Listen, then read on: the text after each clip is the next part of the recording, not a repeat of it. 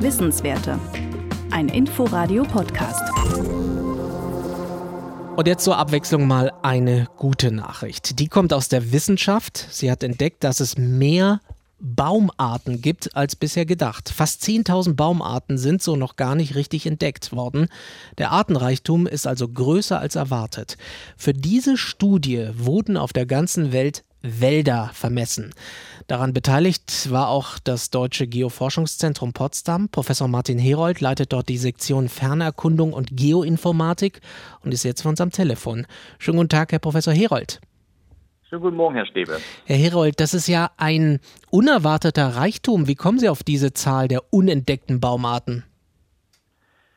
Wir haben natürlich einen sehr großen Datensatz auch neu zusammengetragen. Es wurden mehr Wälder gemessen, auch in Gebieten, wo vorher noch keiner gemessen hat. Und dadurch hatten wir auch einfach Möglichkeiten, mehr Baumarten zu entdecken als vorher. Also es sind jetzt nicht die Bäume, dass mehr Arten gewachsen sind, sondern es sind einfach mehr Arten entdeckt worden.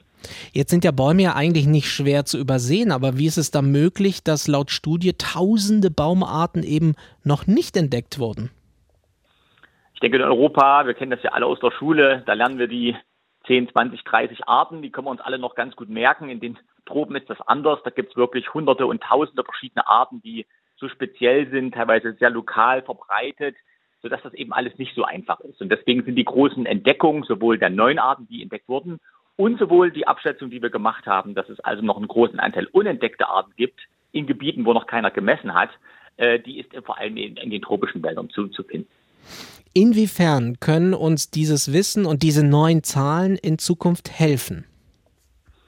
Ja, wir stellen erstmal fest, die Wälder sind noch diverser, als wir eigentlich gedacht haben. Die Natur hat das so geschaffen und wir haben natürlich große Vorteile aus diversen Wäldern. Also der Wälder bieten uns viele Ökosystemdienstleistungen, auch hier bei uns in Europa. Und wir sehen zum Beispiel, wie die Wälder, die eben nicht mehr divers sind, also die Monokulturen, die wir dabei teilweise auch hier in Deutschland haben, das sind die, die dann auch vor allem unter dem Klimawandel und so weiter am meisten leiden, sich also nicht sehr gut anpassen können.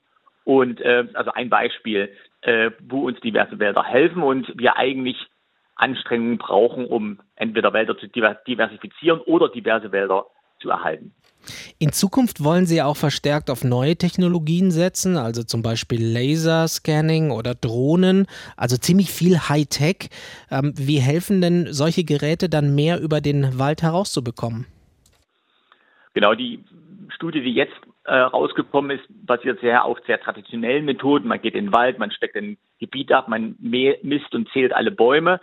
Und das ist noch viel Handarbeit. Ähm, wir wollen da jetzt zunehmend auch eben Technik einsetzen, um komplette 3D-Abbildungen der Wälder zu machen, um das wirklich noch detailreicher zu vermessen. Und wir wollen natürlich auch zusätzliche Satellitendaten dann auch einsetzen. Ähm, zum Beispiel beim Geoforschungszentrum werden wir jetzt einen hyperspektralen NMAP-Satelliten im April jetzt äh, äh, in den, ins Weltall schicken, der uns da auch helfen wird. Also einfach, dass die nächste Studie der globalen Abschätzung, wo wir dann eben denken, dass wir noch weitere Abschätzungen machen können, die soll dann eben auf einer breiteren Datenbasis mit eben Laserscanning und Satellitendaten beruhen. Das heißt, man muss eigentlich gar nicht mehr in den Wald gehen, um ihn zu untersuchen.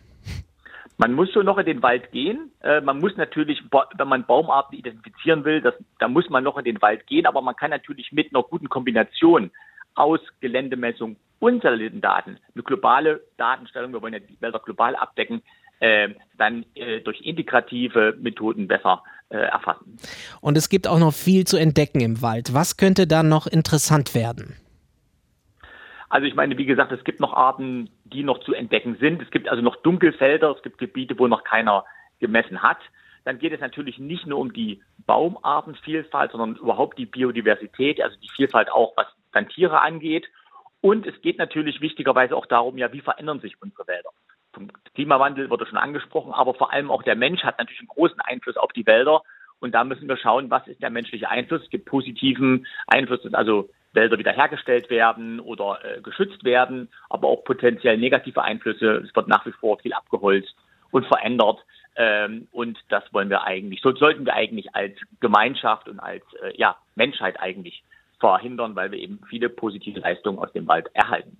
Das sagt Professor Martin Herold. Er leitet die Sektion Fernerkundung und Geoinformatik am Geoforschungs äh, Geoforschungszentrum Potsdam. Herr Herold, danke Ihnen sehr für das Gespräch heute Vormittag. Vielen Dank.